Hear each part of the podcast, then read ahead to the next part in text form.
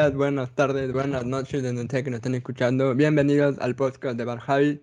Eh, primero quiero extender una disculpa por estar desaparecido, pero eh, no había de qué hablar. No, no, sí había de qué hablar, pero no tanto, pero sí. No, no, no hemos tenido tiempo de reunirnos a hacer, a hacer el podcast, en parte por pereza y en parte porque no encontrábamos temas, pero hoy tenemos temas para hablar, al parecer. No lo sé todavía. Perdón adelantarnos, pero Hola. Perdones. Yo no sé por qué había registrado, José, cuando me dijiste a las 4, pero dije, ok, 4 horas Ecuador son mis 6. pero eran mis 4. Así que bueno, perdón. Ah, eran tus... co- Ah. sí, sí, yo entendí que eran como tus 4, como todo venía siendo hora Ecuador y luego cuando me mandaste el link dije, pero espera. Y leí y ahí dije, oh por Dios, sí, eran mis 4, no tus Está- 4. estamos en, en cuatro horas, eh, zonas horarias diferentes, así que tranquila. Este, estas cosas pasan. Ay, aparte, tremendo setup que tienen todos de estudios de grabación. Espectaculares.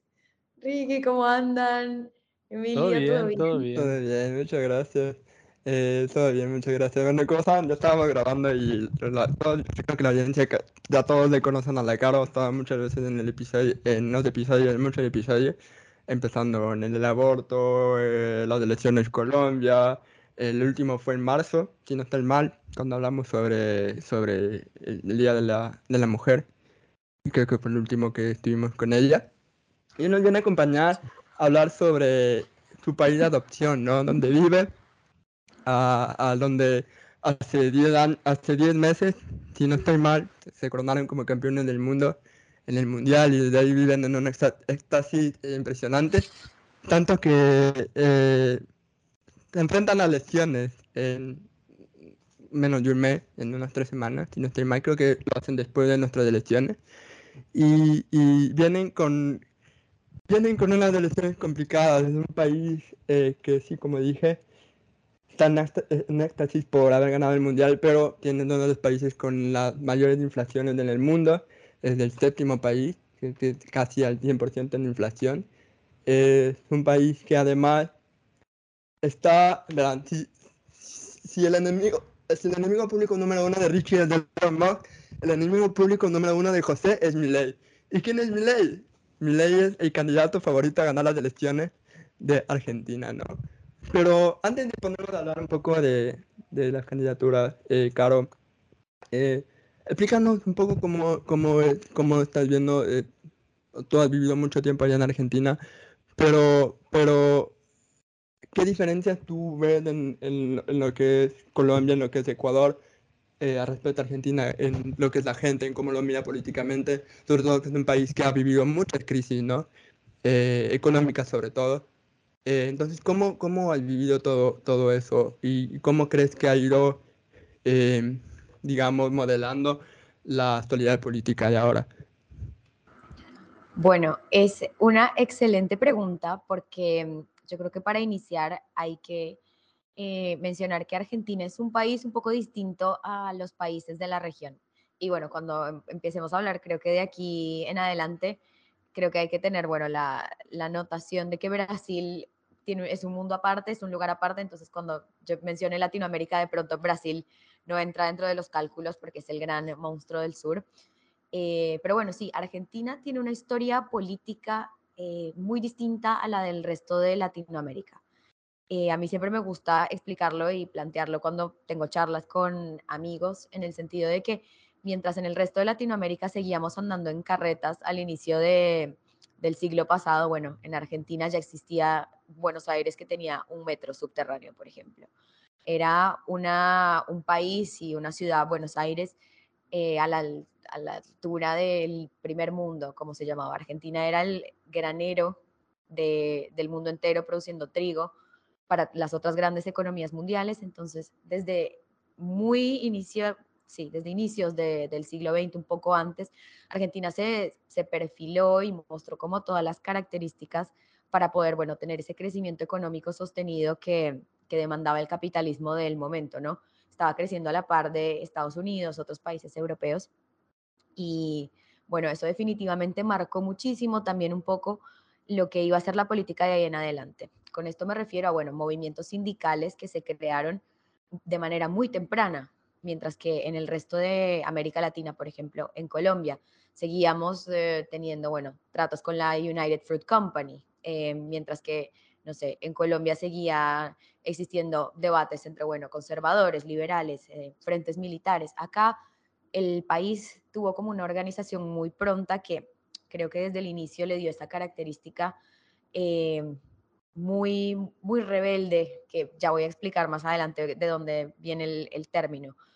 Pero mm, creo que, bueno, el cambio y el, y el punto em, desde donde podemos empezar a hilar todo lo que viene pasando, creo que sería en los años 50 con el ascenso de Juan Domingo Perón al poder. Eh, bueno, claramente mi familia no es de acá, yo no soy de acá, pero el peronismo es algo que se respira, se vive en cada una de las esquinas de, de este país, movimiento trabajador, un movimiento sindical, en donde, bueno, se dio todos los recursos, el poder, las estructuras, las instituciones, para que se generara una clase media muy robusta y muy sólida, cosa que no pasó y que yo creo que si nos ponemos a analizarlo muy bien, vamos a ver que todavía no existe en Ecuador ni en Colombia, por ejemplo. No puedo hablar de, de Venezuela, porque bueno, es un caso aparte, ni de Perú, pero sí te puedo decir con, con mucha convicción de que ese tipo de clase media no existe en Ecuador ni en Colombia. Acá fue muy robusta desde el inicio y fue una clase media con mucha participación política, con mucha esperanza de que realmente sus posturas eran tenidas en cuenta y que todo lo que, lo que planteaban era oído por el poder, porque así fue durante mucho tiempo y bueno, Luego, como, como mencionaste, Emilio, bueno, Argentina cayó en una serie de desventuras, como bueno, la dictadura eh, militar que, que, arrancó en los años 70, las desapariciones, eh, distintos tipos de modelos económicos, desde, bueno, en la dictadura, cuando se empezó a armar un tipo, una tabla cambiaria, el modelo de Martínez de Oz se llama, en donde, bueno, habían tipos específicos de cambio predeterminados em, para cada día. Y luego, bueno, más adelante otro tipo de medidas durante el gobierno de Menem y al retorno de la democracia, como la paridad del uno a uno, el momento en el que Argentina tenía, bueno, un peso argentino valía un dólar, eh, que fue un momento como de boom económico ficticio, porque siempre el dinero y los fondos para hacer el cambio, bueno, venían de algún lugar que terminó en la quiebra total y absoluta del Estado en el 2001. Em, y bueno, así Argentina viene desde hace ya más de medio siglo Em, atrapada como en una espiral de malas decisiones, mala gestión. Eh, pero bueno, con un pueblo que todavía sigue muy comprometido, aunque muy decepcionado respecto a lo que está pasando. Ya lo mencionaste, inflación incontrolable de más del 140% anual, que eso no se ve, no se había visto nunca. Eh, un peso argentino absolutamente devaluado, no se puede, los argentinos no pueden tener ahorros porque, bueno, el salario si se hace la conversión a dólares no, no es suficiente ni alcanza para poder salir, para hacer cosas afuera, economías absolutamente controladas, un Estado que pone, bueno, proteccionista, por supuesto, que intenta cuidar la industria nacional con un mundo afuera que, ruge y se recupera después de la pandemia y crece como a mucha velocidad. Pero bueno, Argentina parece no, no poder encontrar el, el punto para arrancar a correr. Y bueno, aquí es donde se presenta mi ley, Em, como bueno, ese salvador mesiánico, como la persona que plantea que se requiere una ruptura y hacer un cambio. Eh, y su postura es muy clara. Él arranca diciendo, yo soy la persona que tiene que hacerlo porque soy el único que tiene las agallas pues para poder hacerlo. Eh, y su discurso en ese sentido y a través de la decepción de toda la gente de esa clase media grande, eh, empezó a calar lentamente, como de la gente diciendo, bueno, no, lo que hemos hecho durante la última década, que fue una década, bueno, kirchnerista en su mayoría, empezando por Néstor en el 2003, seguido por los dos gobiernos de Cristina, interrupción pequeña de Macri, eh, que bueno, no fue ni fu ni fa, y luego, bueno, el regreso de Alberto Fernández, que tuvo que manejar este país en medio de la pandemia. Eh, y bueno, la, la sensación es que, o lo que se menciona en la calle es, bueno, esto no, no venimos de nada y continuar con un mismo modelo Em, va a terminar en simplemente la misma situación. Entonces ahí, bueno, los partidos de derecha, eh, el PRO, el, em, quien tiene como candidata a Patricia Bullrich, una mujer que también tiene ideas políticas radicales de derecha, y bueno, Milei de La Libertad Avanza, que es su partido, eh, con Victoria Villarruel, que es su vicepresidenta, que también es una mujer con ideas bastante polémicas, vamos a decir, eh, porque realmente, bueno, no, no sabría por dónde empezar, pero, pero sí, creo que ese es el escenario para las elecciones que se nos vienen ahora. Listo, Cara, muchas gracias por este resumen. es muy importante lo que dijiste, de general Juan Domingo Perón es la gran figura política de, de Argentina, políticamente hablando, ¿no? Incluso se refiere como el peronismo, como la izquierda, cuando Juan Domingo Perón no era izquierda, al menos no lo fue durante su gobierno, era más un, alguien de derecha, muy de derecha en tu medida, algo que siempre me ha dado mucha gracia, que, que Juan Domingo Perón Sí, hago la interrupción para decir que era militar, además. Esto la gente intenta omitirlo porque, bueno, después todo lo que es militar quedó teñido por la dictadura aquí en, en Argentina, pero bueno, Juan Domingo Perón era militar. Eh, así que también asterisco para que no, no pase desapercibido.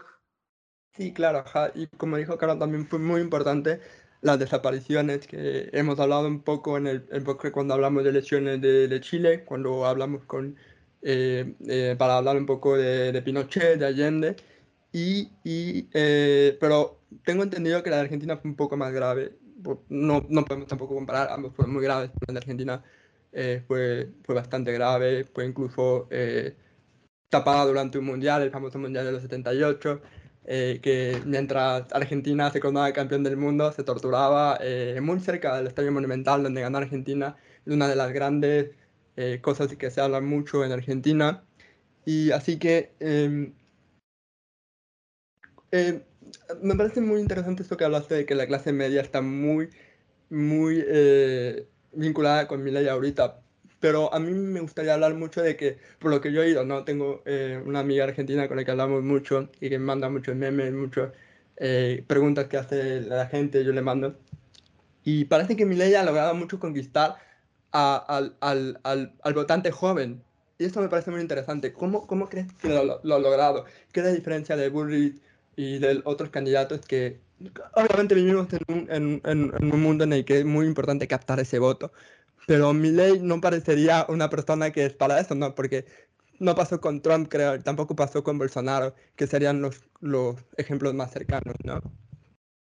Exacto. Y bueno, sí pasó con ley y creo que esa es una parte del fenómeno tan interesante eh, de, bueno, cómo lo logró. Y creo que una parte importante del fenómeno ley tiene que leerse en clave de su habilidad eh, política y su astucia de saber desvincularse de los medios de comunicación tradicionales.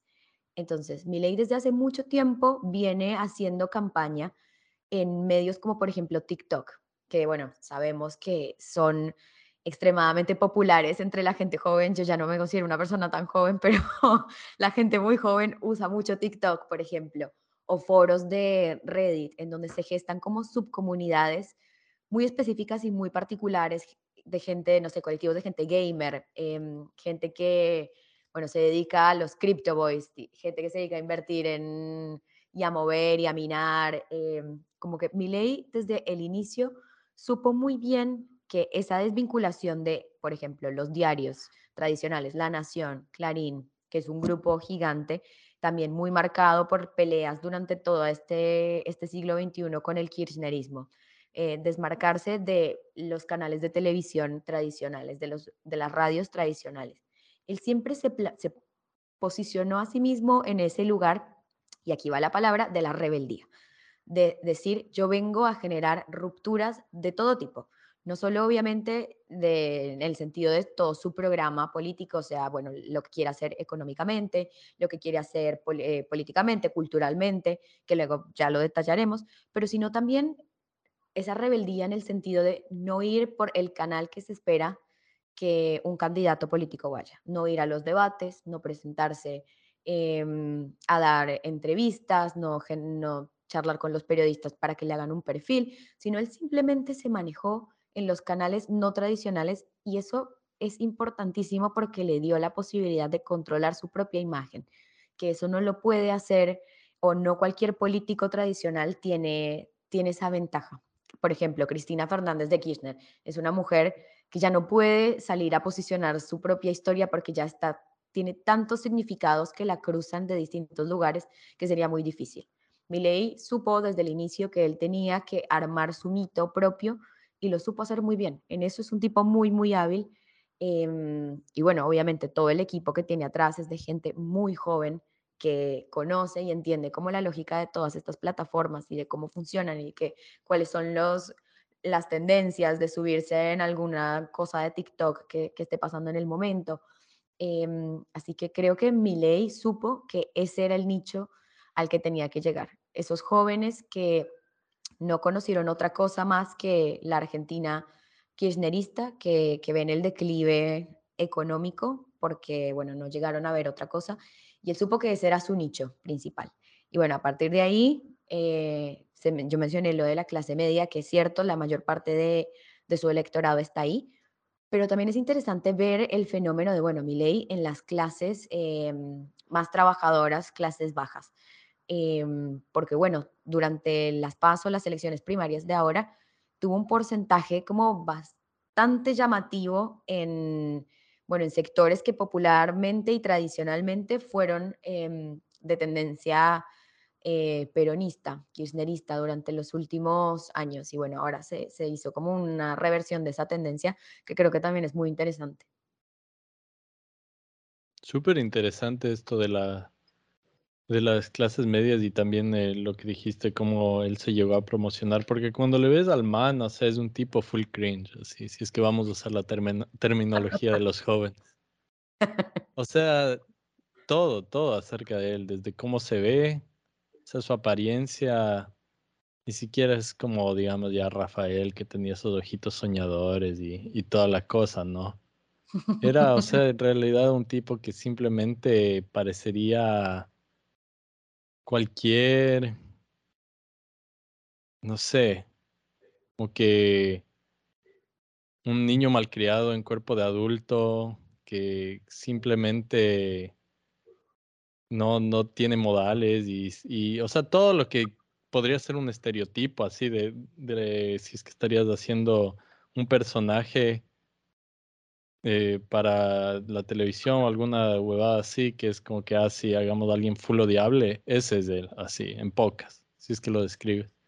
Entonces, el hecho de que haya llegado aquí tan lejos, o sea, si el mundo ya no parecía una parodia, porque eso estábamos diciendo hace un momento, que ahorita con Novoa siendo muy probable que llegue a ser presidente del Ecuador, o sea, eso para nosotros había sido literal un chiste que habíamos hecho desde que empezamos a hacer el podcast hace tanto tiempo, porque eh, su papá también era un meme y sigue siendo un meme, pero ahora realmente puede ser que Novoa sea presidente, entonces eso y encima mi ley, o sea, yo no me lo creía cuando, cuando lo vi. Y, y sí es una pregunta de cómo pasó esto, pero recordemos, lo mismo pasó con Trump acá, o sea, cuando el man estaba ya en las finales era Sí, meme, meme, jajajaja, ja, ja, ja, pero de, ahí terminó ganando y todo el mundo dijo como que cómo pasó esto, o sea, esto no tiene sentido, nunca se suponía que debía pasar, pero supongo que ahora hoy en día es un poco más la norma que la excepción, tal vez se podría decir, y más bien creo que tiene sentido en vez de estar tan sorprendidos, sino ya anticipando desde antes, a ver, entendamos bien qué es lo que estas personas han hecho bien en sus campañas y en su en, en, cuestión de conectar con un grupo de personas que está ahí, ¿no? Esperando, digamos, a que haya un mensaje que capte su atención. Entonces, eh, no sé si podremos también hablar un poco más acerca de eso, precisamente el mensaje en sí, más allá de lo que tú dijiste, que bueno, tenemos la, la demográfica, que es de esta clase media, que podríamos aún incluso hablar un poco más de exactamente qué es acerca de la clase media, ¿no? Que, que termina apoyando a mi ley. Y de ahí dijiste un poco específicamente los jóvenes llegando con TikTok o cualquier otra cosa que usan hoy en día. Eh, que eso es interesante también, pero eso tal vez es un poco más como que, digamos, simple en el sentido de que sí, o sea, hoy en día redes sociales, bla, bla, bla, bla, bla, y TikTok está llegando a audiencias masivas, pero tal vez hablar un poco más del mensaje y, y de las personas un poco más específicamente. Sí, bueno, y creo que es una súper buena pregunta y esto me recuerda muchísimo. Hay un teórico canadiense, Marshall McLuhan, que, fue relegado durante mucho tiempo en el ámbito de la comunicación, em, pero él tenía una frase muy clave que, a mí me gusta traer siempre como para poder pensar este tipo de cosas y es, el medio es el mensaje. Entonces siempre se pregunta, bueno, ¿qué, qué es lo que está pasando? Con, con, toda esta gente, qué es lo que pasa con, con todos estos votantes. Y una cosa que a mí me llama mucho la atención, porque bueno, yo y la gente de mi círculo y, y toda la, bueno, personas que votamos un poco más y pensamos un poco más hacia la izquierda, todos nos sentamos y decimos como, pero ¿cómo puede ser que esta gente vaya a votar a mí? O sea, no me entra en la cabeza, como tienen propuestas de, no sé, desde si un feto no nace, bueno, vendamos los órganos y las partes del feto, hasta dolaricemos y quememos el Banco Central, hasta, o sea, cada una es más delirante que la otra, además irrealizables. Pero yo me siento, lo planteamos y decimos, ¿cómo alguien medianamente cuerdo podría llegar a votar por mi ley? Y creo que aquí viene la parte súper importante eh, en términos del mensaje, y es que durante mucho tiempo a esa clase media abatida, golpeada por crisis tras crisis, pandemia, como todo lo que hemos tenido en los últimos años, a esa clase media siempre se la ha subestimado, como en el sentido de que viene siempre esto, un político que puede ser Cristina, puede ser Macri, puede ser Horacio Rodríguez Larreta, el que sea, y siempre se pone en esa figura de pastor, de decir, bueno, vengan que nosotros los guiamos porque sabemos que es lo mejor para ustedes. En el caso de Milei, creo que la lectura de los políticos tradicionales fue directamente ignorar el, el fenómeno que se estaba gestando, así como se hizo con Bolsonaro, así como se hizo con Trump, como la idea de esto no va a pasar, o sea, esto no, no puede pasar. Eso que decían de es tan irreal que no hay manera de que esto pase.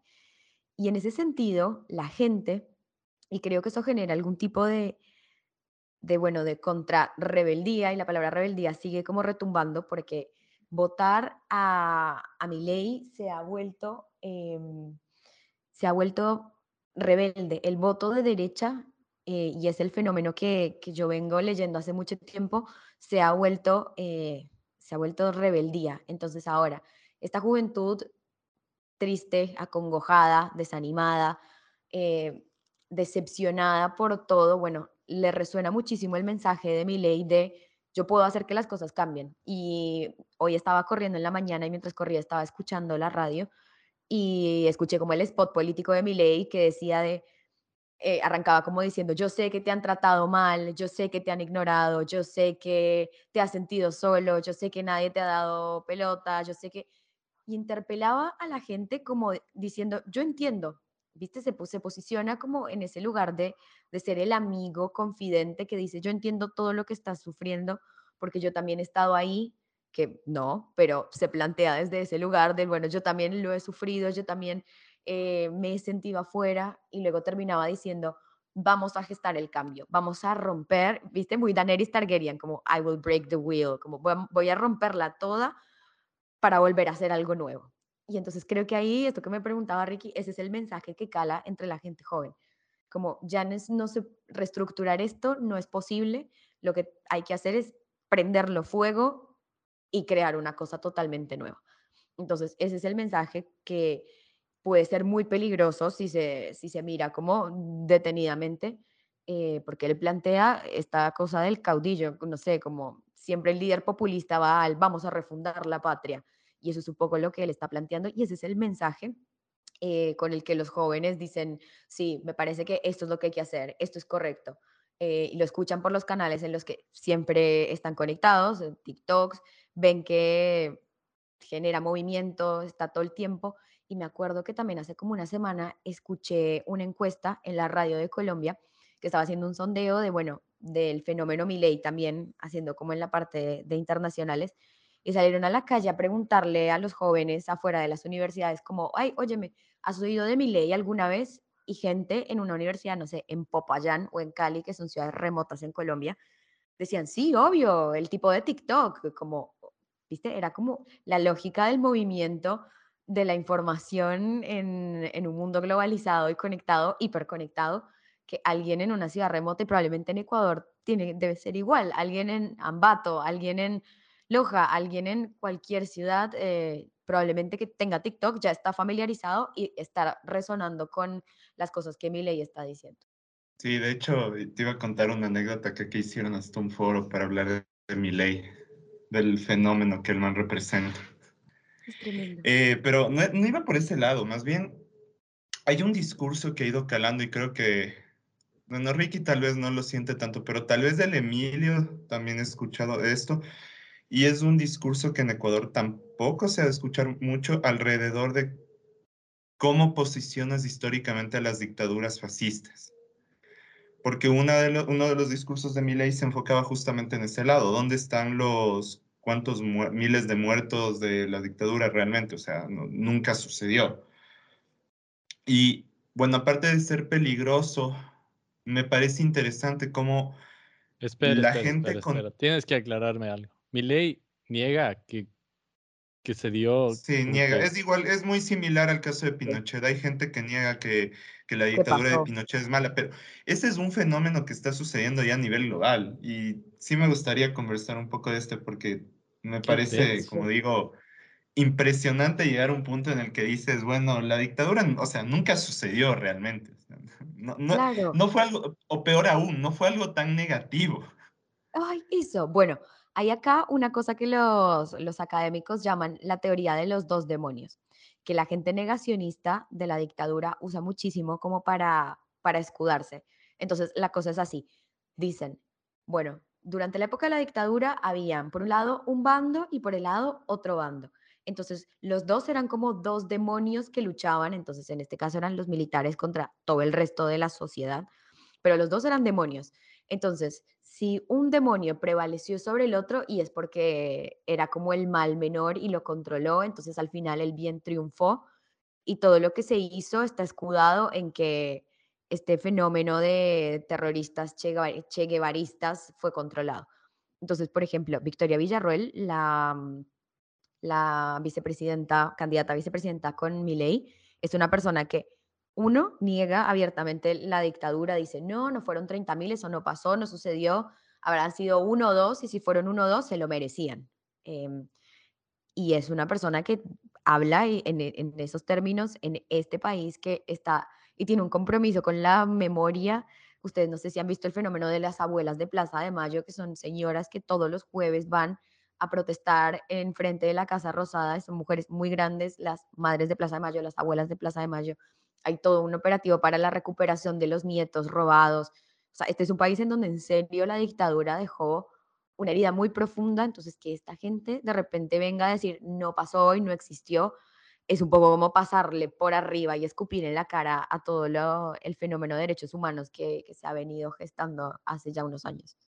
Eh, por mi lado, en Ecuador, sí, sí, si lo piensas, se hizo de cierta manera, bueno, al menos yo he escuchado en mi entorno familiar muchas veces que, que, que lo que se hizo con, con Alfaro Vive Carajo era merecido, por ejemplo, o que eso en Ecuador. Y ya viviendo en España, bueno, obviamente en la ciudad en la que vivo, eh, que es Barcelona, mm, la, la es que es una ciudad muy de izquierda y una ciudad que vivió algo muy fuerte como la historia franquista, que, que atacó mucho sus su cosas tradicionales.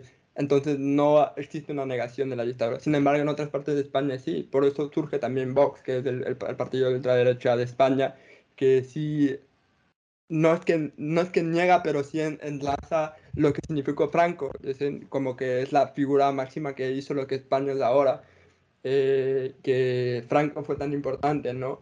Y España, sobre todo, es un, es un, país que tiene una relación complicada con su dictadura. No es que tiene una, una, una, un sólido compromiso por la memoria, como lo tuvo Argentina o como lo tiene, lo tiene Chile, por ejemplo.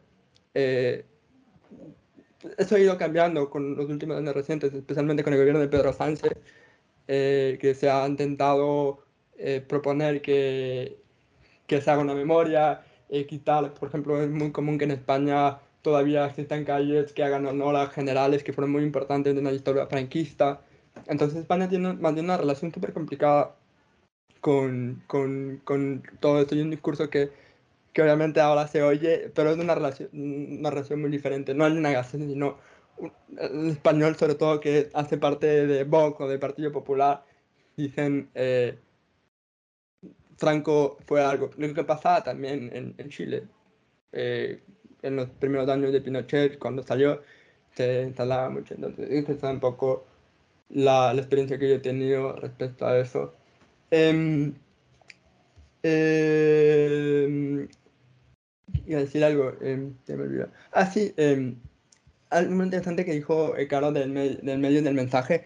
La razón por la que Nova también eh, fue finalista fue porque es un, un, candidato que utilizó mucho el TikTok. Eh, eh, que es un candidato que, que, llegó mucho a los jóvenes por TikTok, ¿no? Los jóvenes que votan en 16, de 16 años, porque recordemos que en Ecuador el voto es obligatorio, muchos jóvenes lo veían por él y decían, esta es la, la, mejor solución para el Ecuador, porque también es un candidato que se ve mucho en tus redes, y fue y votó por él. No, así que...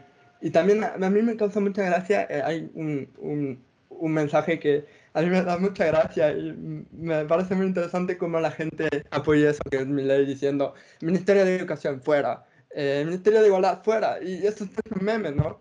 Entonces, es muy, muy interesante cómo, cómo lo han logrado, pero también siento que hay una experiencia positiva de cierto lado, del lado de, de las izquierdas, ¿no? Eh, especialmente en España, que pasó mucho que se intentó hacerlo a Pedro Sánchez, eh, que es el candidato del Partido Social Obrero Español, ¿no? que, que se le ha vinculado mucho con ETA, que fue eh, su equivalente guerrillero en, eh, en España, que se le, se, se le intentó vincular con ellos, se le dijo Pedro Sánchez, y lo que hizo el, el, el, el, equipo de comunicación es que le dio la vuelta a ese mensaje y ese mensaje le pasó a ser algo positivo, ¿no? Que decían que eh, Perro Sánchez sabe más por perro que por Sánchez. Eh, utilizó mucho lo que es la, la, la comunicación, especialmente entrar en podcast para jóvenes, hablar sobre Taylor Swift, hablar sobre, sobre un candidato más moderno, ¿no? Es un, un ejemplo que a mí me pareció muy positivo y que muchos candidatos, sobre todo de izquierda, podrían copiarlo, pero también falta este que siento yo que no pasa mucho con los candidatos de izquierda, es que no tienen un candidato carismático, muchas veces no. Eh, prefieren ir a una figura más tradicional, una figura joven pero seria. Eh, es lo que nos falta muchas veces. Siento que es un poco por, por la falla que siento que tenemos eh, la generación de izquierda, es que, que tenemos miedo a que nos cancelen, entonces somos más serios con las cosas que hablamos y, pero esa, esa posición siento yo que choca con, con nuestro propio, nuestra propia generación y también con las personas más mayores, eh, que otras generaciones que, que, vivieron otro tipo de política. Entonces es muy, algo muy interesante que dijo Caro. Y, volviendo a, los otros candidatos, ¿no? Eh, las últimas encuestas dijeron que, bueno, que Milei es el, que tiene más intención, después está Massa, después Bullrich. Eh, en caso de que, bueno, va a ser uno de los dos, ¿no? O Brito Massa, ¿con quién crees que tendría más chances de ganar, ganarle a Milei en un caso hipotético? ¿Bullrich o Massa? Creo que en este momento, si me lo preguntabas hace un mes, probablemente te hubiese dicho que Patricia Bullrich, pero ahora y teniendo en cuenta como, bueno, toda la, la maquinaria que se, que se empezó a mover en favor de... Mmm, en favor de, de Massa, les diría que Massa. Massa es, en este momento están haciendo todo lo que tuvieron que haber hecho hace mucho tiempo.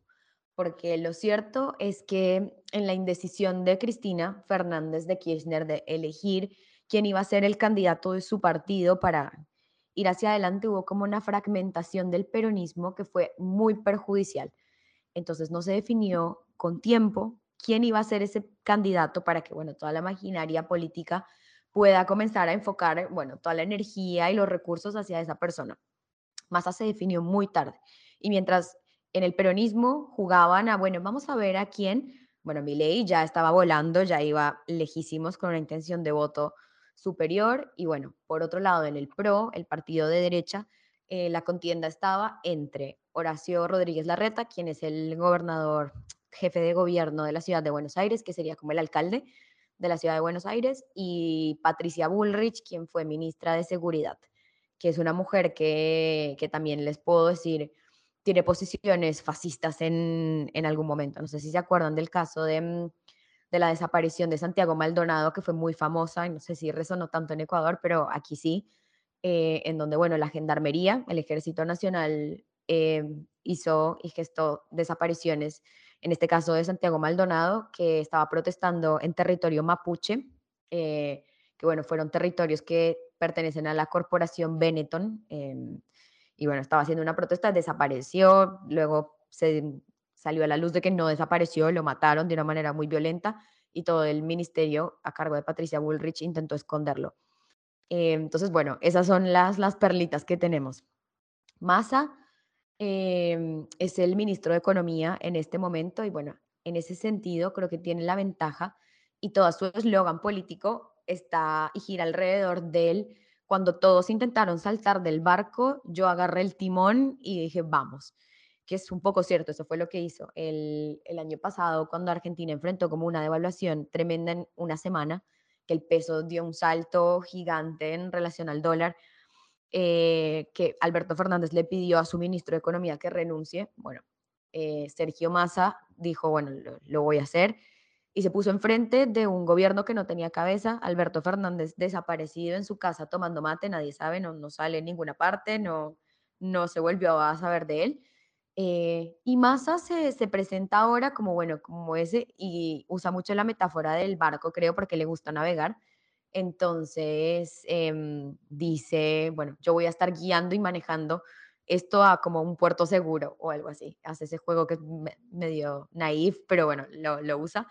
Eh, y bueno, creo que ahora, de hecho, Massa tiene más oportunidad. Patricia Bullrich en el último mes ha ido a programas de televisión, entrevistas, y como que cada vez se entierra más, solamente muestra que no, no tiene el discurso, no tiene la capacidad, no es capaz de generar como ese, ese pegamento en la sociedad que se requiere. O sea, es una mujer que genera muchas fracturas, hasta su propio partido está fracturado porque Mauricio Macri, que es el líder de, de su partido, no le dio su apoyo al inicio. Eh, entonces los votos quedaron ahí fracturados del lado del PRO. Entonces ahora yo en este momento les diría que la persona que va a ir a segunda vuelta con Milei va a ser Massa y bueno, ahí es donde las encuestadoras están rompiendo la cabeza para poder predecir qué va a pasar porque realmente no se sabe. Eh, el temor principal es que Milei gane en primera vuelta, que eso sería horroroso, eso no, que gane por amplia mayoría, que creo que a esta altura no, no va a pasar porque Massa, bueno, desde que se empezó a posicionar en serio como un candidato de peronista, con todo su programa político claro y empezó a volver a militar en las bases, que era algo que se había dejado de hacer. Eh, bueno, siento que va repuntando de a poquito y ojalá, porque si no, bueno, creo que que venga mi ley sería la perdición. Oye, yo voy a estar por Argentina, como te había comentado, y mi pregunta es, cuando llegue por allá, ¿ya va a estar posicionado mi ley? No entiendo. ¿Cuándo, ¿Cuándo vienes? 25 de noviembre. O sea, ¿ya va a haber nuevo presidente en ese punto o no todavía? Ahí ya se va a haber hecho eh, la primera ronda, o sea, la primera vuelta. Si hay segunda vuelta, esa va a ser en diciembre. Entonces todavía no se va a saber quién es. Perfecto. Eh, vas Perfecto. a estar Estaba preocupado por mis órganos y por mi derecho a morir de Ah. hambre, realmente. Son preocupaciones válidas. Completamente. Eh, eh, yo, yo quiero hacerte una pregunta a José, porque es el economista de- de- del- del- grupo, ¿no? Como dijo eh, Caro, una de las propuestas de mi ley fuerte es dolarizar el país. Nosotros somos ecuatorianos y yo- siempre sale la pregunta, pregúntale al Ecuador cómo está la desdolarización. ¿Es una buena idea Ahora, desdolarizar? perdón, te voy a interrumpir, Emilio, solamente para decir que hay alguien ecuatoriano, ¿le suena el nombre Pablo Lucio Paredes? Claro. Bueno, el otro día estuvo aquí Él es- hablando en la radio, haciendo rueda de medios, porque Asesorando. Es que, es- de hecho, argentina- Yamil Maguad está asesorando. sí, sí, Yamil Maguad está asesorando a mi ley en este proceso. A ver, eh, es, es- a ver, es un tema complejo y hablar de la dolarización siempre es horrible porque no he estudiado suficiente la industria de Argentina como para decir si se puede dolarizar o no. Partiendo desde ese punto más técnico. Ecuador siempre fue un país primario exportador y nunca desarrolló su matriz productiva, nunca desarrolló industria. Es un país penalizado completamente por el dólar. Nos garantiza estabilidad y nos garantiza evitar shocks externos, nos garantiza muchas cosas positivas, pero si hablamos de un tema de competitividad para llegar a desarrollar y crecer como país en el término económico y en el término, y en el término más clásico de crecimiento, Ecuador es muy penalizado por el dólar. Simplemente por el hecho de que em, hay un término, hay una diferencia entre desvalorizar y devaluar, si mal no recuerdo, quería buscarlo exactamente. Colombia y Perú devalúan su propia moneda para ser mucho más competitivos en términos de exportaciones. Por eso existe una predisposición en el mercado para Colombia y Perú. No es únicamente como dicen, no, es que Ecuador tiene un salario más alto. A ver, también tenemos un costo de vida más alto. Y ahí viene el otro tema. Ecuador pese es uno de los países que tiene un costo de vida relativamente alto que va de la mano con obviamente el, el salario. Recordemos que incluso acá el salario mínimo no cubre una canasta básica, y podemos continuar con los pros y con los peros a la dolarización. Entonces, eh, eso es lo que pudiéramos hablar de la experiencia. Ahora, de que es muy bien visto el dólar porque nosotros, de la misma forma que menciona Caro, tal vez hay generaciones que no han vivido ciertos efectos traumáticos. Nosotros no es que vivimos en carne propia la dolarización y el horrible proceso que significó eso. No vivimos la devaluación de ver a nuestros ahorros vuelto polvo, no vivimos del feriado bancario, no vivimos de esa etapa que una vez más, que, que creo que haciendo símil a lo que hablábamos antes de que, ah, el, como que estos discursos de derecha a veces quieren tapiñar o decir, ¿sabes qué? No estuvo tan mal que han ido y que se ha instaurado una dictadura militar acabando con la democracia, no importa realmente, es más o menos lo mismo con el dólar. ¿Sabes qué? No importa que haya jubilados que vieron todos los ahorros y el trabajo de su vida vuelto polvo que hayan, y que hayan muerto en la miseria no importa realmente, ¿sabes qué? Lo que importa es que tuvimos dolarización y, fue algo necesario. Entonces, es, ese es el tipo de formas en los que ha cambiado el discurso. Ahora, sobre Argentina, me mantengo en lo que digo. No estoy muy seguro de si es que técnicamente aguantarían, si es que tienen una industria ya avanzada, sí, pero revisando un poco, no sé, el índice de complejidad económica, no veo que tengan algo tan avanzado, entonces están en competencia todavía en sectores primarios, lo cual va a ser muy punitivo por el dólar, salvo que sean hiper mega productivos o que haya una explotación laboral muy grande o más, etcétera. Y el segundo punto es de lo que entiendo, no sé si es una asamblea lo que tienen ustedes, Congreso, asamblea, no estoy muy seguro en Argentina cómo, es exactamente, pero de lo que estaba entendiendo no tiene un apoyo mayoritario mi ley como para entrar en ese proceso. No, no es algo viable desde el punto de vista del apoyo que, tienen, que tiene detrás, porque no es un proceso que MAN puede decir, ok, lo vamos a hacer. Entendamos otro punto sobre la dolarización de Ecuador. No, no, no quiero perder esta oportunidad para tirarle mierda a los bancos a la burguesía, ya que el que termina quebrando el Sucre en Ecuador, aparte del gobierno y las decisiones estúpidas del gobierno, es los salvatajes bancarios que cada rato pedían. Es que se requería imprimir dinero, pero para la burguesía, para los bancos. No es que, no, es una situación, Aquí no es la dolarización de Ecuador nunca fue comparable a la situación de hiperinflación que vive en Venezuela, Argentina, Bolivia no, pero ok, esos países que digamos que es como que imprimieron full y comienzan a ver estos programas sociales que tal vez no están bien focalizados o que comienzan a hacer una política populista extrema y comienzan a repartir billetes porque sí, no sé, no, llámenlo como quieran. El tema es que en Ecuador se quiebra el sucre a partir de una decisión muy marcada hacia la defensa de los bancos. Los bancos dieron préstamos de manera irresponsable,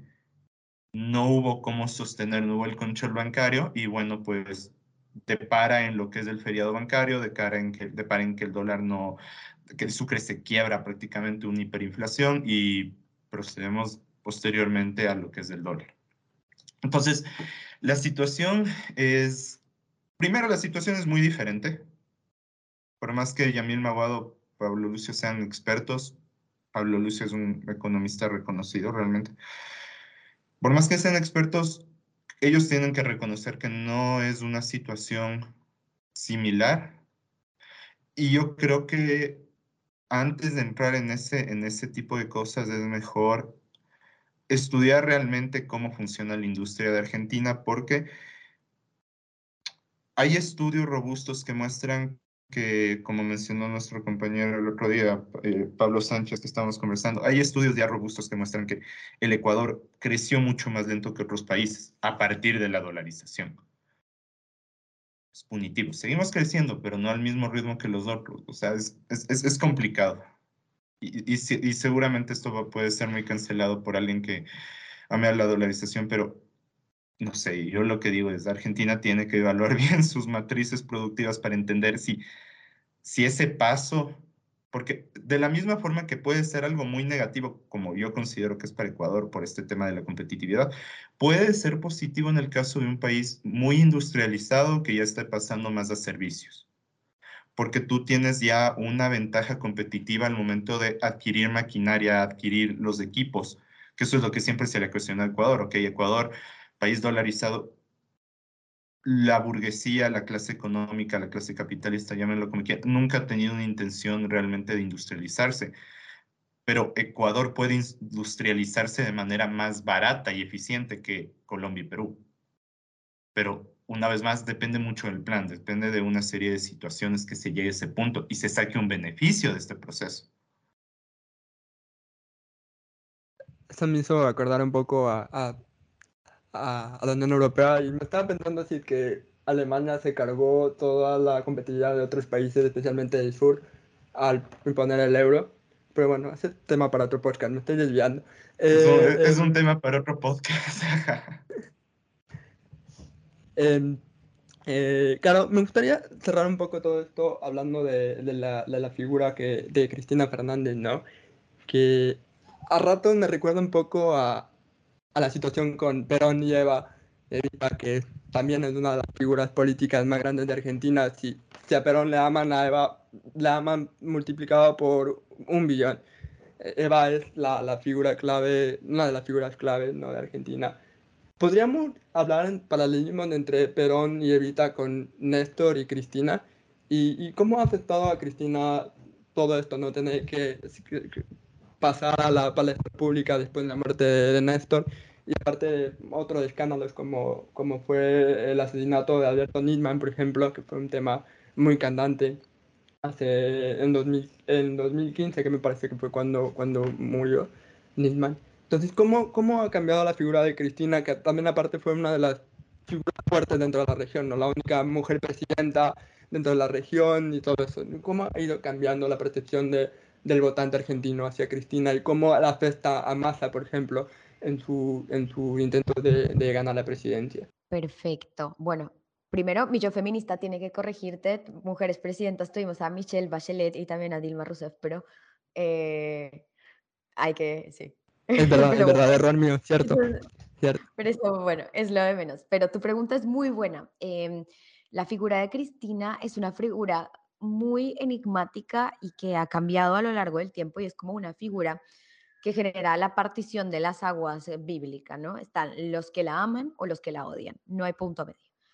Cristina eh, llegó a la política claramente tras la muerte de Néstor, su marido, y ella era la vicepresidenta, y tuvo que hacerse cargo de un país que tenía una, una bonanza económica, en donde la caja estaba eh, rebosante de dólares por una muy buena cosecha, fenómenos más hacia el lado internacional que el lado de Argentina. Entonces, bueno, en los primeros, el primer año de, el primer mandato de Cristina fue un mandato con, em, bueno, construcciones de universidades públicas, de hospitales, de colegios, o sea, como mucha inversión de parte de un Estado muy presente, un Estado muy fuerte, un Estado que fue creciendo, creciendo, es como un pequeño leviatán que, que luego se terminó descontrolando, pero bueno, en ese momento cuando el dinero fluye y funciona, bueno, la figura de Cristina eh, y su popularidad tocaba el cielo. Cristina era como una, una figura casi salvadora, ¿no? Ese estilo de vida, de ir hacia el descamisado, hacia aquella persona que, que no tenía nada, los desposeídos, decía Evita. Em, y Cristina, bueno, se paró como desde ese lugar de ser la madre de todo un pueblo que había atravesado crisis muy profundas y que, bueno, se vio también afectado por la muerte súbita. Néstor no terminó su mandato, murió antes. Em, entonces, bueno, Cristina llega como a reemplazar esa figura.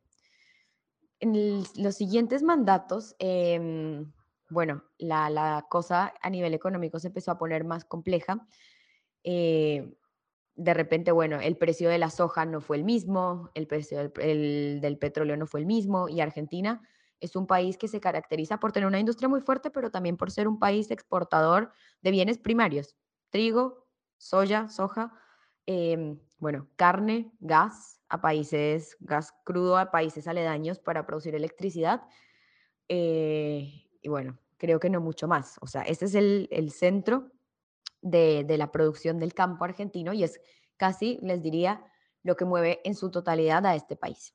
Entonces, en el momento en que el campo no produce por alguna crisis mundial, por alguna sequía, por algún fenómeno del niño, bueno, la, la caja bancaria eh, se ve afectada. El Banco Central tiene menos dólares con los cuales actuar.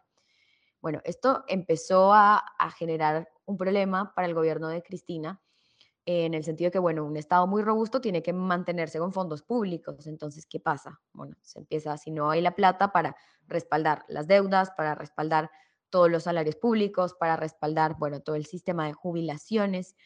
Eh, un programa cuando arrancaron Néstor y, Cristina de, bueno, jubílate aportando la mitad del tiempo y, bueno, el, Estado pone el resto. Pero significa que si hay plata se puede hacer, si no, bueno, el Estado entra en déficit y hoy en día uno de los problemas más importantes en, en el Banco Central es el tema del pago de las jubilaciones, porque el Estado está subsidiando millones de jubilaciones que no tiene el dinero para hacerlo. Pero bueno, más allá de eso, la figura de Cristina eh, se vio opacada más adelante, bueno, por, por todo ese declive y por toda esa idea de, bueno, si no hay dinero, ¿qué hacemos? Imprimimos más billetes y bueno, la impresión descontrolada, ya sabemos todos en dónde termina, le pasó a Venezuela, Argentina tiene también un, una hiperinflación que va hacia ese, a ese sentido. Entonces, en ese momento, la figura de Cristina mutó y no se vio más como, como esa madre, como esa figura maternal que cuida a toda, a toda su nación, sino más como, bueno, una mujer controladora que se aferra al poder y no lo quiere soltar a pesar del daño que le está haciendo y a pesar de que, bueno, un principio democrático es la alternancia, ¿no? Que eso no se dio durante mucho tiempo, hay que hacer como todas las críticas correspondientes. Yo también eh, voto a la izquierda, pero hay que decirlo, siempre que alguien se aferra demasiado tiempo al poder, bueno, terminan pasando cosas no tan lindas. Eh, y bueno, eso fue lo que le pasó a Cristina. Cristina tuvo como un giro en su figura y en ese sentido, eh, cuando llegó el momento de las elecciones en el 2015, Mauricio Macri, y ahí está el punto clave, lo que me preguntaste, Emilio Nisman, que era un fiscal que estaba haciendo investigaciones hacia el gobierno kirchnerista por un atentado en la AMIA, que es la, mm, una sede de, de, la Embajada de Israel en donde se hacen bueno, festividades y es un, como un centro cultural judío. Y se hizo un atentado ahí, la AMIA explotó. Eh, y bueno, parte del juicio que se le hizo a Cristina era el encubrimiento por parte del Estado hacia movimientos palestinos, porque Palestina en ese momento, bueno, estaba dando algún tipo de dinero eh, a los gobiernos más de izquierda en, en el sur global. Eh, y, bueno, se le acusa de ese encubrimiento. Dice, bueno, Cristina y el gobierno sabían lo que pasó, encubrieron al Estado de Palestina, que hizo este ataque contra este, este enclave cultural de Israel. Eh, y Nisman era el encargado, era el fiscal encargado de llevar adelante esta um, investigación. No se esclareció nunca de, de manera correcta y nos hizo como una investigación que deje algún resultado certero. Pero bueno, es cierto que Nisman no se suicidó, eso se sabe.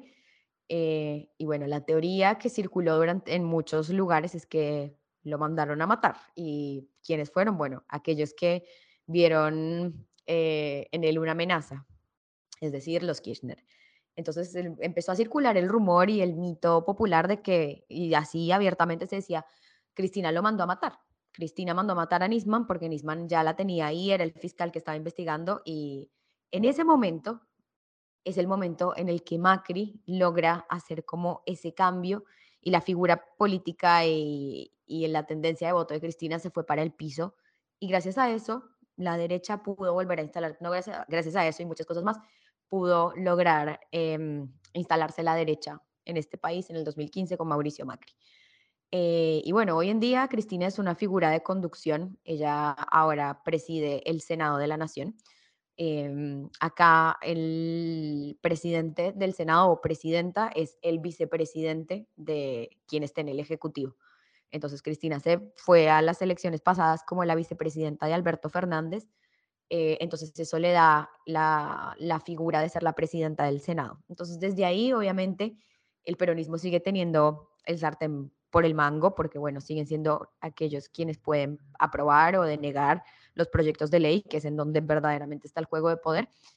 Eh, pero bueno, Cristina, más, además de eso, se, se, va volviendo como una figura cada vez más tenue, que cada vez se va poniendo más en el decorado y deja ese, ese lugar principal. En el último tiempo y desde que Milei ganó ahora en Las Paso, no salió a hablar, que de hecho se le hizo muy extraño a muchísima gente como de, decir, oigan, y Cristina, ¿qué dice al respecto? No dijo nada. Su hijo Máximo, que también es una figura política importante, tampoco salió a hablar. O sea, están em, como fundiéndose en medio de la realidad nacional. No, ni suenan ni truenan, diríamos, em, lo cual es un fenómeno muy extraño y bueno, la idea y lo que mucha gente plantea es ver qué va a pasar si llega a ganar masa, bueno, qué, qué figura va a tener Cristina ahí en ese gobierno.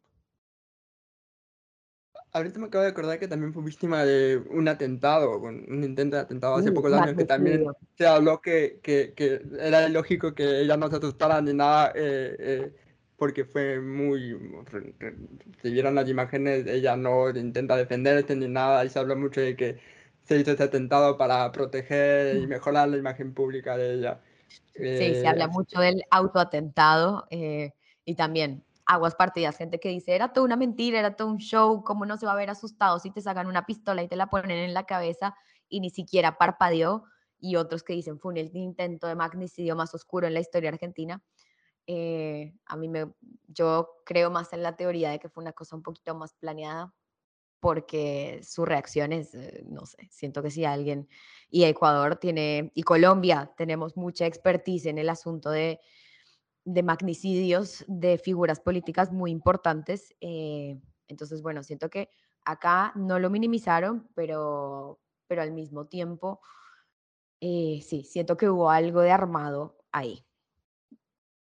Sí, yo siento que muchas veces lo que veo en Europa y especialmente en Argentina, porque yo siento que los argentinos tenemos la visión nosotros, ¿no? Que son más europeos que sudamericanos, incluso ellos se sienten un poco así, ¿no?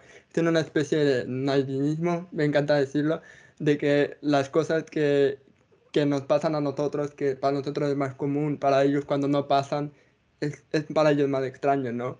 Entonces sí, estoy muy de acuerdo con, con este punto de vista. Para ir cerrando, eh, chicos, no sé si tienen alguna pregunta más para la cara antes de pasar a la pregunta random o, algo más.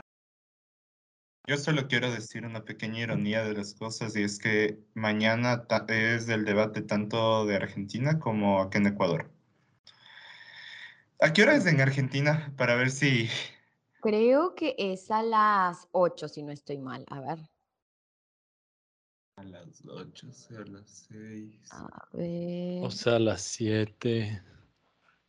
O sea, a las 10, sí, a las 6. O, sea, la madrugada, así que no lo veo, no lo veo. de la mañana. A las 6, a las 6 de acá. Ah, ok, ok, ok. ¿Para qué hora es? ¿En dónde estás tú, Ricky?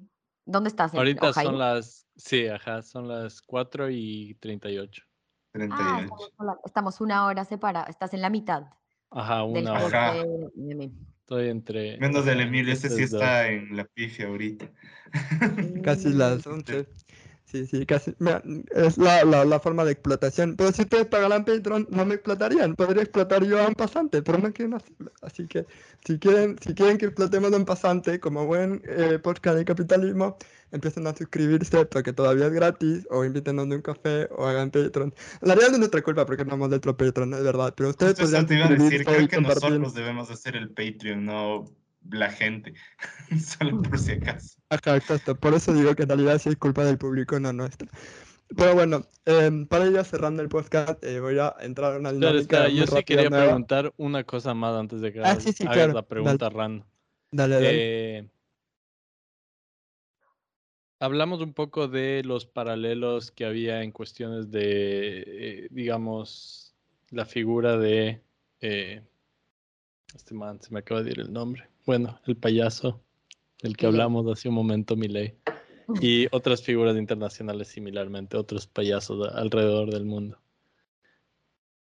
Pero eh, creo que sí, o sea, siempre se puede aclarar, digamos, tú diste de todo el contexto nacional, ¿no? Entonces, es, es claro que cada situación tiene sus particularidades, tiene su aspecto exclusivamente al país y a la historia del país, como, como hemos estado hablando durante este podcast, pero eh, no se puede negar que hay estas similitudes, ¿no? Entonces, no sé si es que tú le ves a esto como una reflexión, digamos, de panorama, panorama político internacional y también eh, hasta cierto punto de, cómo ha estado la economía relacionándose a la política en los últimos años, digamos, al menos en eh, los países capitalistas de Occidente, bla, bla, bla, porque obviamente la cuestión sería muy diferente si estaríamos hablando, digamos, de, de China o incluso Cuba, que son economías que siguen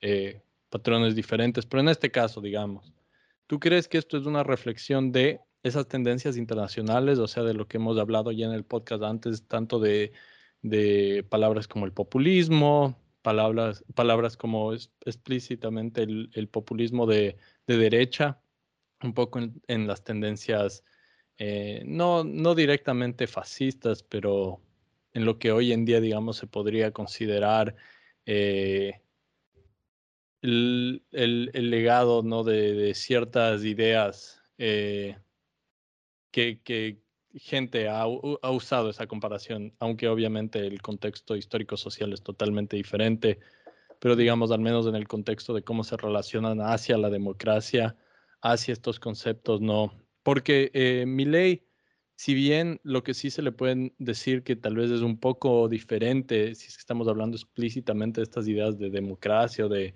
de autoritarismo, fascismo, etcétera, es esta noción de que les, es libertario hasta no más, ¿no?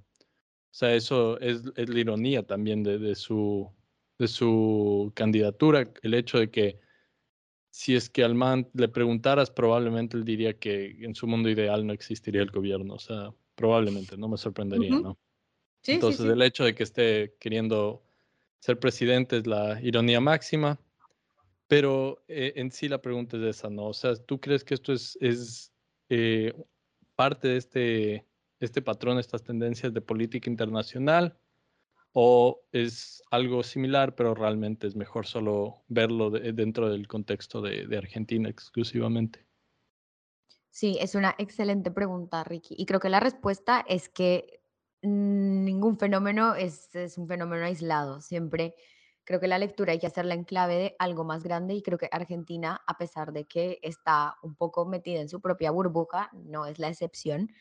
Eh, y los patrones mundiales son muy claros porque es cuestión de hacer un análisis de, bueno, lo que se ha dado en, de, en distintos países, el fenómeno de Bukele, que suena y resuena muchísimo acá y se pone como ejemplo de un gobierno muy exitoso. Eh, que, que, bueno, es, es, todo muy polémico, es el, se violan derechos humanos todos los días, pero la gente dice, pero bueno, controlaron a, a los malos. Eh, y la lectura que se hace acá de, bueno, lo que pasó con Bolsonaro, que y puso a Brasil otra vez a, a producir, o lo que pasó con Trump, como, bueno, el gobierno de Trump todo estaba funcionando de manera increíble y ahora con Biden, que es la lectura que se hace desde acá. Eh, pero sí, para mí el, el, fenómeno no está aislado y hace un tiempo creo que ya se, se puede hacer la lectura, tal vez en el momento, y creo que el momento clave para mí es la pandemia, porque ahí nos dimos cuenta de, bueno, cómo realmente estamos unidos eh, en el mundo occidental capitalista por, por absolutamente todo. O sea, una pequeña cosa es un dominó para todos. O sea, lo que pasa en uno resuena y hace ecos en todos los demás. Eh, entonces, sí, Argentina eh, creo que se suma un poco a esa tendencia. Obviamente, como decía Ricky, con cada particularidad, porque bueno, no es lo mismo lo que pasa en Argentina que lo que pasa en Ecuador, pero, mm, pero sí creo que hay una lectura de, bueno, ese acercamiento a la derecha, las desilusiones masivas de la gente les recomiendo muchísimo. Tengo un libro que, que, lo tengo acá en mi casa y ahora estaba mirando para ver si lo encontraba, pero lo dejo acá por si los oyentes o ustedes lo, lo quieren leer. Se llama La rebeldía se volvió de derecha y lo hace Pablo Stefanoni, que es un académico muy crack, que se ha dedicado a estudiar este fenómeno de la derecha, del antiprogresismo, hace un montón de tiempo. Y no solamente en clave de Argentina, sino, bueno, realmente fenómeno mundial, de, bueno, porque la derecha es ahora aquello rebelde eh, que se presenta a sí mismo como la fuerza que tiene la capacidad de cambiar el mundo. Entonces, eh, es muy interesante verlo y, y, sí, creo que está, es un gran hilo rojo, es como que está todo conectado. Entonces, nada, el libro y en general el análisis es que, bueno, vemos a través del mundo fenómenos de, dice ahí, xenofobia, racismo, misoginia, que no pasan solo en Argentina, sino en el planeta entero y bueno, la derecha se ve capaz de canalizarlo y, y lo hace de manera muy hábil y creo que bueno, ahí está el problema de la izquierda que no se pone las pilas para hacer algo al respecto. Les vamos a dejar el link que nos dejó la Caro en la descripción, pero si quieren comprar el libro, que por cierto me dio un infarto porque le hice email y dije, ah, espérate, peso de Argentina, que nos vamos a calmar. Pero, pero bueno, casi, casi me dio un infarto, honestamente. Pero sí, eh, eh, y, y, y, eso que no hablamos de Agustín Laje, no creo eso porque es uno de los aliados más importantes de mi ley y podríamos... Eh, pero bueno, ¿Es queda para otro podcast. O sea, ¿han salido públicamente o no tanto? No. No, no, no es cierto. No.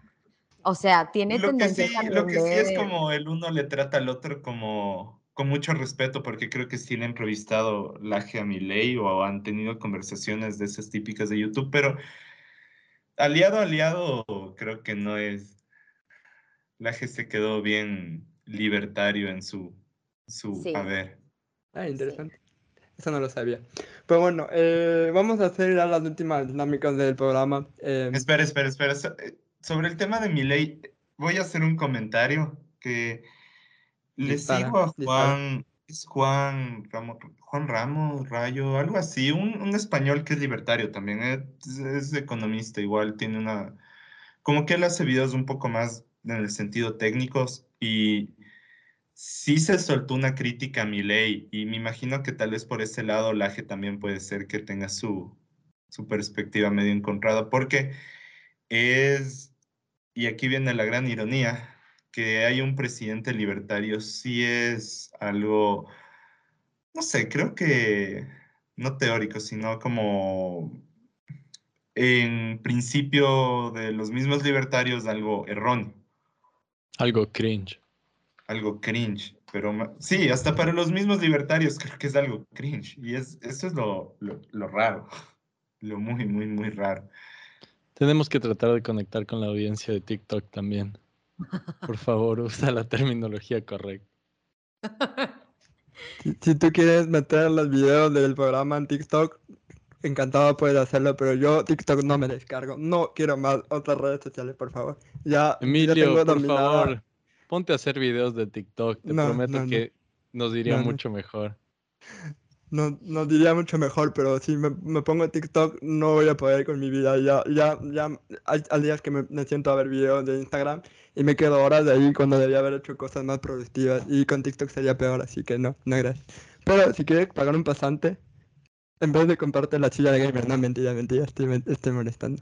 Verás, Eh, Emilio, tengo, tengo que contarte algo en este momento antes de que lo averigües en un par de semanas. Una vez que te gradúas con tu masterado, ahí te pueden contratar como pasante, no pagado por los primeros dos años. Así que aplica ahora que ya te graduaste y tal vez te consideraremos para el pasante de Bad Habits.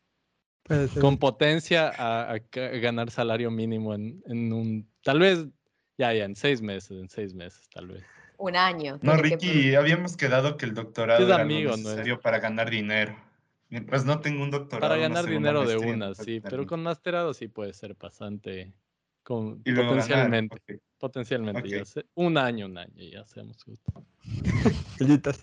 Pero bueno, eh, pasando a, a la parte final, eh, he decidido meter una dinámica media rápida que va a ser el dato random de- del episodio. Y el dato random del episodio es que ustedes sabían que Charles Darwin tenía un club con sus amigos biólogos y todo, en el que la razón por la que le gustaba investigar todos los animales de la Galápagos es porque ese club lo que se dedicaba a hacer era coger esos animales exóticos, cocinarlos y comérselos. Esa era toda la razón por la que a Charles Darwin le encantaba investigar sobre animales exóticos y se topó con la evolución por ese gustito a comer animales exóticos. Así que espero no haberle volado con la mente. Yo cuando le leí dije, me voló la mente, así que voy a meterlo en el podcast. Si quieren comentar sobre eso. Loco, ese dato está más falso. Te prometo que no. Te prometo que no. Te prometo Emilio, que no. no, estamos desinformando en este podcast. Voy a preguntarle no. citas apropiadas. Voy a, verás, voy a preguntarle a Bing, dame un segundo y te voy a decir que responde. Mientras, mientras, le pregunto a Bing, eh, le voy a hacer la pregunta random a la Caro. Que la pregunta random de esta semana es, Caro, ¿qué prefieres? ¿El mate o el café? Ay, es una excelente pregunta y obviamente el café. Tengo tatuada una taza de café. Eh, por siempre el café, siempre tengo una taza y miles por toda mi casa porque tomo café todo el día, como cantidades que no están bien, pero café todo el día. Nos damos cuenta, sí se nota. Cacho. La Caro todo este tiempo ha estado corriendo, así trotando mientras estaba hablando en el podcast. Está llena de energía. Ustedes no pueden ver, pero nosotros sí. Eh, Emilio, siento decirte que según Bing no hay registros y si una inteligencia artificial que tiene toda la información del mundo actualizada al día de hoy me dice que no hay registros, lo que estás dando es una información fake. A ver, espérate, quiero que le pregunte a ChatGPT, con mucho gusto le va a... Pregúntale a... Técnicamente Bing es más actualizado. Si quieres, pregúntale a Bard. Eh, ¿qué, ¿Qué rollo pasó con ChatGPT? Se nota que no entraba en mucho tiempo porque han cambiado todo y tengo una a ver, José, ¿tú qué prefieres, del mate o el café? Hasta que encuentre el Emilio. El mate. Perdón, Carlos. Es que eh, tengo, no sé por qué el café me da ansiedad, pero el mate no, no, es algo estúpido. No sé, supongo que es algo medio. Aquí no sé, algunas personas Y le voy a dejar aquí en, la, en el chat. Y luego el Emilio se queja cuando yo comparto artículos de alienígenas. Pero eso sí es fake, eso sí es fake, la verdad. Bueno, no es fake, sino es que el problema con tu... Tú no tienes que poner a pensar y ser inteligente. Lo, los alienígenas realmente se verían como nosotros? Claro que no. La evolución en otro planeta tendría otros componentes. Obviamente no se van a parecer a nosotros. Esa es mi percepción. No digo que no existen, solo no como nos lo presentan en más modificados que parecen seres humanos. Ese es mi problema con tus datos falsos, Richie. Hijo, no creo en la, no creo en la fuente que acabas de mandar, te soy súper sincero. Pero. Ajá, pero si fuera Fender, tal vez lo pensaría. Ok, ok, mal. Pésimo ah, bueno, buenazo. Vamos a dejarlo en información inverificable. Pero. Pero. Eh, creo más en las teorías de que el Ricky va a ir a buscar a Nessie que a. Que, que lo que acabas de mandar, sinceramente. El monstruo del lago Erie. Cierto que estás allá cazando esa cosa, ¿no? Sí, loco. Por eso me vine a vivir acá, es la verdad. esa es la verdadera razón. Y algún día todos van a, darse cuenta de que no era, no era falso, Emilio.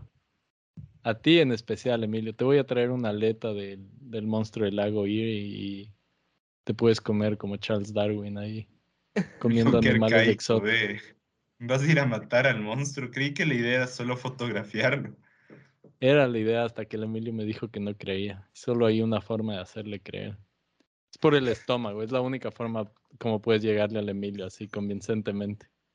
A ver. por la barriga. a ver, es que no, no es que no crea, es que no, no, no te pones a pensar que si ya hubiera pasado, ya lo hubiéramos sabido. Probablemente ya lo sabemos. Yo estoy seguro que la NASA o la que sea que agencia que se encargue de eso no de oculta información. Seguramente ya pasó, pero también crean la teoría que habló el Doctor Peto alguna vez, de que hay ciertos pasos que una sociedad intergaláctica tiene que pasar y bla, bla, bla, y hay un muro que la sociedad se extraña porque y que como que hace tu extinción. Yo creo que el- todas las sociedades que existen en el universo no han podido pasar ese filtro, lo mismo que nos va a pasar a nosotros. Y Yo creo que el muro, el muro de nuestra sociedad es TikTok, la verdad. TikTok, todas las sociedades llegan hasta el punto de TikTok y ahí se como que colapsan totalmente. Sí, El cringe. todo- el cringe todas las formas- todo, literalmente. todas las formas de gobierno colapsan el, el momento en que se crea TikTok. Hay anarquía, pero no de la buena. Y Interesante es haz teoría. tu doctorado sobre eso y que es un, es un buen, un buen Tu Buen tema de doctorado puede ser, pero no sé qué estudiar para hacer esa teoría. Aunque, oye, ¿sabes qué? No es mala, Pinzón. Lo pensaré. Si es que algún rato me animo. Espérate, Aquí política. es una terrible idea, Obviamente es parte de tu campo, maldita sea. Te está haciendo loco ese. Pero bueno, nos hemos desviado terriblemente. Así que Sí, sí. queremos agradecerle, eh, muchas gracias a la Caro por haber venido a este podcast.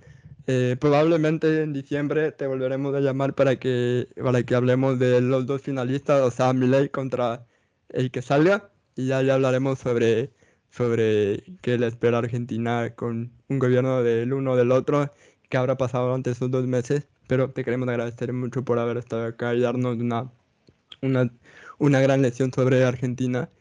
Y, y si alguien, alguien quiere hacer un comentario, hacernos una aclaración o algo, o una pelea con cuchillos como les gusta hacer con Argentina, lo pueden hacer en los comentarios y, y retarnos a una pelea con cuchillos. Eh, así que están, están, están invitados. Así que muchas gracias, Carlos, de nuevo. Y, y a la audiencia, nos vemos.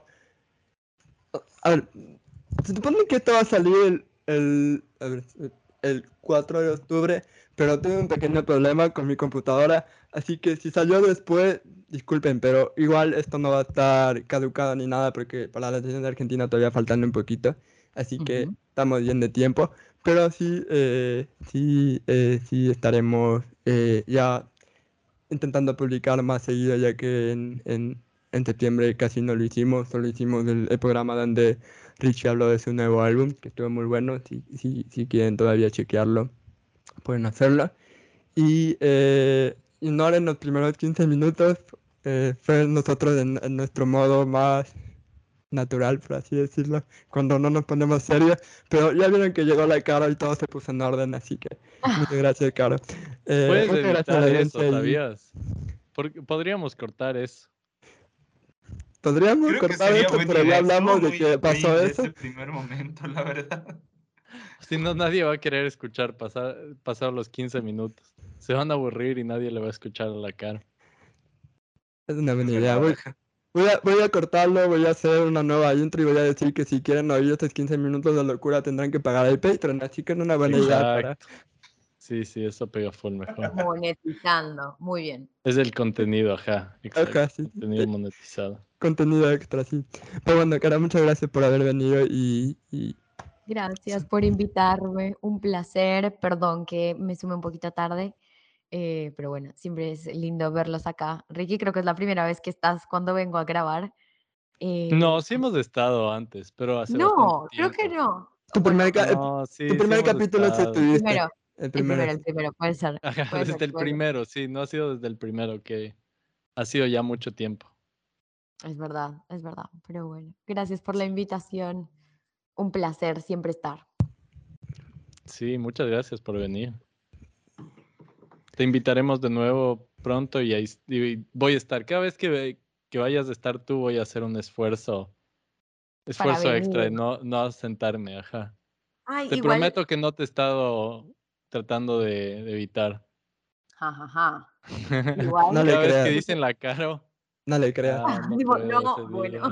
No, no, no solo te estoy evitando a ti, nos estoy evitando a nosotros. Además, el José y yo ahora tenemos una regla de que el Richie ahora realmente un invitado, no es parte oficial del grupo, honestamente. Sí. No, no, no. No te lo tomes personal, cara. Estoy tratando de evitarles a ellos también. A todos. Me estoy volviendo ermitaño mientras pasan los años. No, no, no. Tremendo. Así Bueno, que bueno, gracias a la audiencia y ya lo cierro porque nos hemos extendido demasiado. Así que nos vemos en la próxima. Muchas gracias por escuchar.